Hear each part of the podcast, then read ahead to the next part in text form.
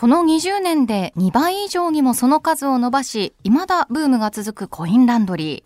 昔の狭い、暗いというイメージは一新され、今やおしゃれで居心地の良い空間になりつつあるんです。今日は実際にスタイリッシュな内装や革新的なサービスで店舗数を伸ばしているコインランドリーへの取材も交えながら、新しいサービスとその魅力に迫ります。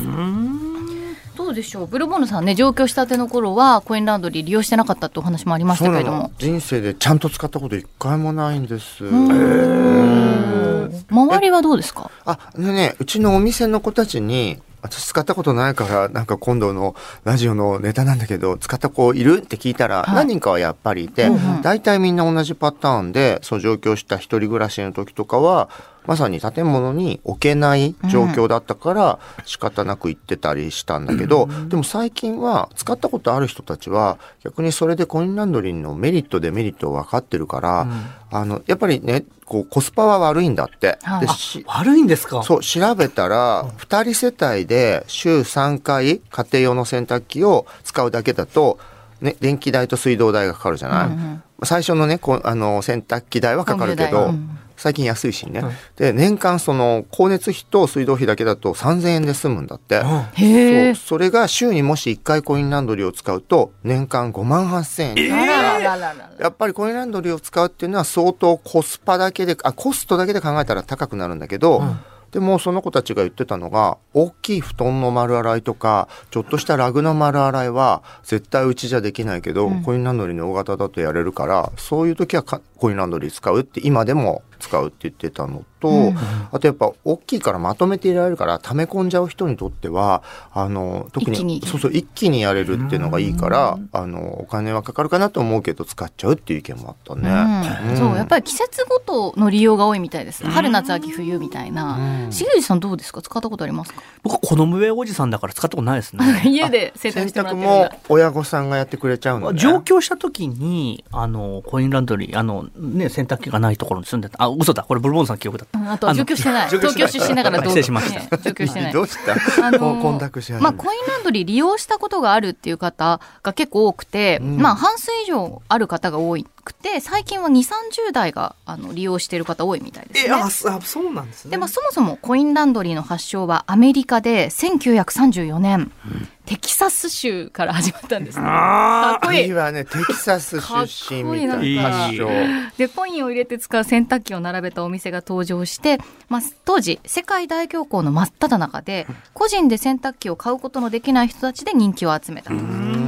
で日本では戦後の1953年東京都品川区に当時発行されたばかりの10円コインを使って1回10円で洗濯機が使えるお店が登場。ほうほう。でまだ三種の神器があんまり一般家庭に浸透してなかったので、うんうん有料洗濯機多くの人に重宝されたそうです。ううんんで最近のこのコインランドリーが飛躍的に成長した背景としては乾燥機洗濯乾燥機が利用できるっていうところが多いわけですね。で国内のコインランドリーの数2022年現在は2万5000店舗を超えているそうです。えー、2万5千店舗ってどれくらいの、町内に1軒ぐらいってことですか？むちゃくちゃあるよね。でこれ2022年じゃないですか、うんうちの周り、えー去年だけで3店舗ぐらい増えたんですよ。そんな感じ。だからもっと増えてると思うんですよね。うん本当に増えてる。で今回ちょっとおしゃれコインランドリーの筆頭であるバルコランドリープレイス代々木上原のレイクさんという方にいろいろお話を伺いました、うんまずねこちらの店舗がどんなサービスを行っているのか聞いてみましたお聞きくださいそうですね。あの、バルコランドリープレイスの代々木上原ですね。コインランドリーの他にカフェとクリーニングと洗濯代行の窓口を設けてまして、えっと、すべて利用できる店舗になってます。コインランドリーの洗濯待ちながらコーヒー飲んだり、ドーナツ食べたり、衣替えの季節はクリーニングで出したりというような形でご利用いただいてます。カフェのメニューはどういったものがあるんですか？あの、ドーナツを提供してまして、はいドーナツとあとコーヒーなんですけれども、ドーナツがあの、金沢のバルコランドリープレイスに併設しているドーナツ日和というドーナツブランドのドーナツをあの、東京で生産して提供させていただいてます。お洗濯待ってる間にすごくおしゃれな空間でいうん。美味しいドーナツとかコーヒーをいただけるっていう取り組みが、本当になんかね、コインランドリーの形が変わったなって思うんですけれども、ええそういったサービスを取り入れるに至った経緯ってどんな感じだったんでしょうか、あそうなんです。あの、コインランドリー、まあ今まで、まあ、家庭洗濯の代わりというか、あの、家庭の洗濯機が壊れたら行くところ、洗えない状況とか乾かない状況に陥って初めて利用する選択肢だったと思うんですけれども、はいまあ本来コインランドリーってもっと便利なものだし、あの、気持ちよく使えるものなので、うん、例えばその家庭での洗濯よりも、ちょっと使って嬉しくなるようなサービスとして提供していきたいということで、バイルコランドリープレス誕生しまして。ですので、あの、家庭で洗濯待ちながらくつろぐみたいな感じで、店内でも心地よく過ごしてほしい。そういう意味でかコーヒーご用意して、ドーナツご用意してという形でやってます。そう、洗濯している間、くつろいでほしいって思いから、今スタジオに写真あるんですけれども、おしゃれ。めっちゃおしゃれコンクリート打ちっぱなしの空間にね、うん。超おしゃれに、壁うん。なんかこう、シンプルなうん。大きいデスクとか、机と椅子があって、で、こちらメニューの写真もありますね。美味しそう。クロワッサンとか、あと、パストラミサンドとか、チキンジェノベーゼみたいなサンドイッチ。まあ、こういったものをコーヒーとかいただきながら、今はこういうね、カフェコーナーがついてるんだもんね。さっきね、あの、X ポストの方で、重俊さんがね、昔のコインランドリーはイーベン、インベーダーか麻雀ゲームばっかりだったっていうことをへーそ要は下宿の大学生が喜ぶものじゃん。はいで今は、こう、共働きのご夫婦が一家のものをまとめてやりに来たりして、主婦層とかが、あ主婦じゃないね、働いてる女性とかが空いてる時間に時短でこういうところを使う人数も増えてるから、そうするとそういう人が喜ぶ今度かおしゃれなスイーツがあるカフェに併設のものが変わっていってるってことだよね。なんかもちろんお一人暮らしのね、うん方も、あの、季節ごとにまあお布団とか毛布とか洗いに来るみたいなんですけれども、くつろげるしね。ごご夫婦とか、お子さん連れで来て、うんうんその空間とか時間、お洗濯待ってる時間を楽しむっていう方が多いみたいで、うんまあお客様の声ですね。こちらもレイクさんに伺ったのでお聞きください。あの、代々木上原の店舗のお客様には、あの、幸い、とても便利に使っていただいてるかなと思います。はい。あの、見ていると、あの、お子様と一緒にお父さんが来店されて、えっと、洗濯機使われたり、あと、ご夫婦で来店いただいたりっていうのを見てると、なんかこう、バルコならではだなというか、バルコに関わる前に持ってたコインランドリーのイメージって、まあ男性が一人でパッと行って、パッと入れて、パッと帰るっていう感じだったと思うんですけど、はい。こうなんかワイワイっていう感じで、あの子供をお父さんが抱っこしてボタンを押してみたいなのをやったり、まあ、あの、すごくいつも忙しそうにされてるようなご夫婦、共に仕事をされてるようなご夫婦が、土日、午前中ゆっくりしながら洗濯しながら時間過ごして、あの、ゆっくりしてるのに洗濯終わっちゃったって言って喜んで帰って行かれるようなところがあると、ああ、バルコやっててよかったなと思うところですね。へえ、レイクさん自体は、そういったそのお客様の様子ご覧になって、うん。なんかど、どういう感想を持ちましたか？ちょうどこの前、狛江の店舗が開いたんですけど、はいすごい喜んでくださるんですよね。あの、ありがとう。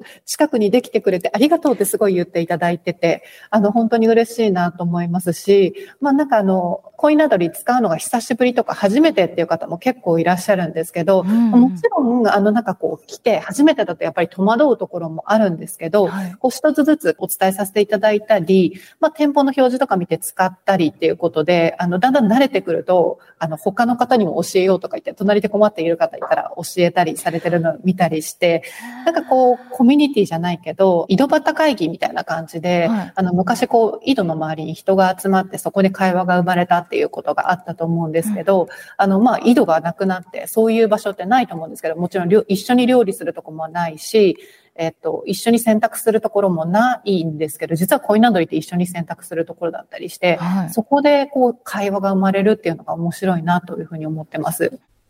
こうね、せお洗濯って日常の家事ですけれども、うんうんうんご家族で、まあ、お宅に洗濯機があってもみんなで行くことで、お出かけの目的みたいなものになってたりとかね、みんなでできるっていうところがあるみたいですね。確かに最近出来たてのとこってみんな入りたくなるなんかおしゃれな雰囲気の間取りとかなんか色味じゃない、うんうんうんふらふらって行きたそうくなる。入っちゃいそうになりますよね。井戸端会議的なコミュニケーションってあんまりしたくないのかなと思ったんですけど、はい一つ選択ってのを返すとしたくなるもんなんですかね。自然にそうなっちゃうみたいですね。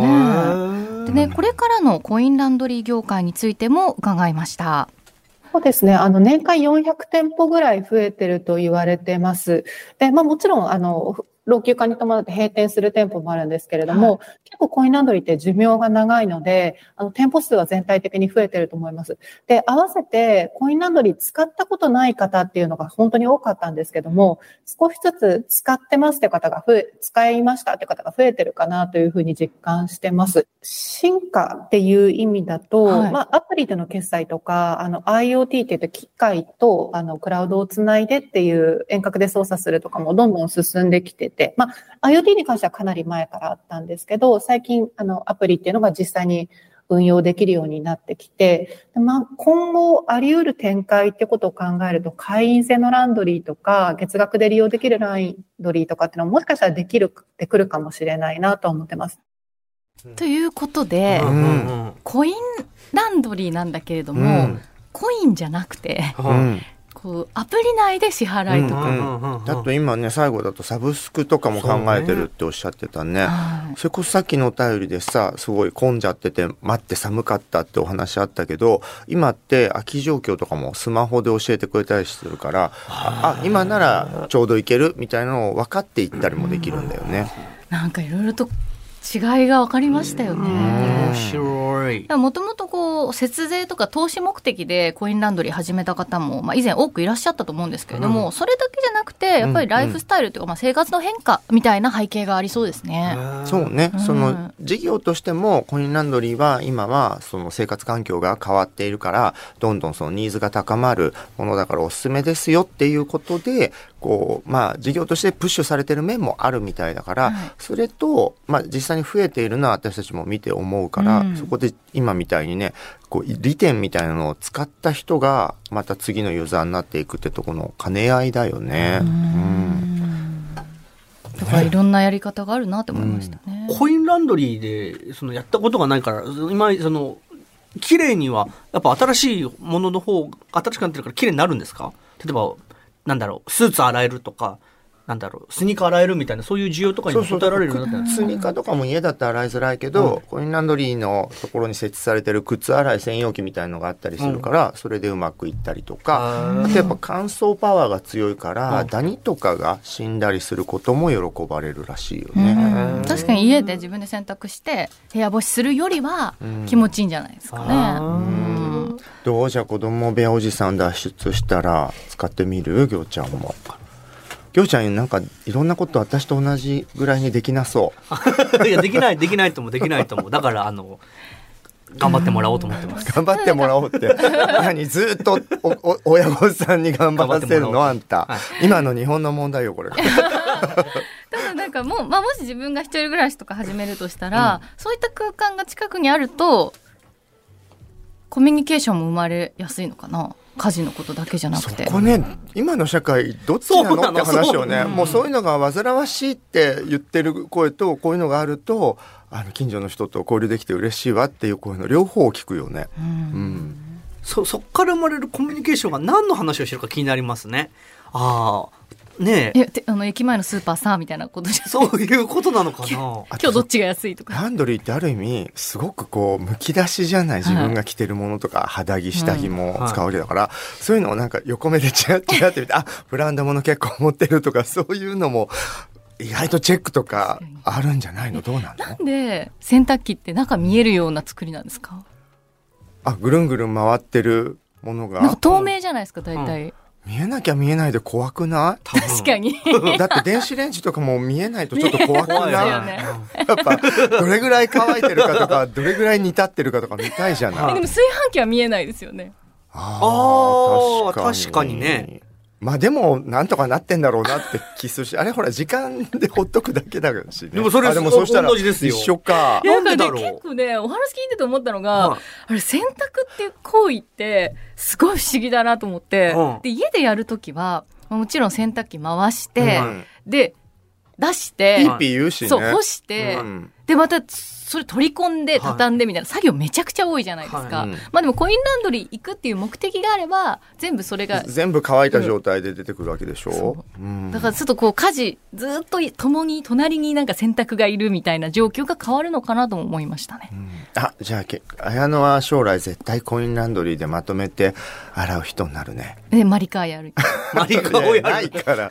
美味しいねパンとか食べててそこでで、実際ワークスペースとかもあるみたいです。あの、仕事しながら。そうだそうだ。ね。まあでもそれ今家でもできるけど。でもリモートワークの人にはピ要はカフェでやるのと変わんないってことでしょ？そうですね。で、ズーム会議とかできるんじゃないですか？あ、ごめんなさい、取り込むですいません、抜けますって。取り込むんできましたみたいな。できました。みたいな途中でね洗いたてのものに着替えちゃったりしてね リモート。中。だか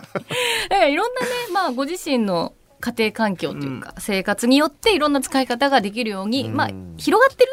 あの選択肢が増えてるのかなっていうところですね。ねはい。洗濯だけに。そうです。すごい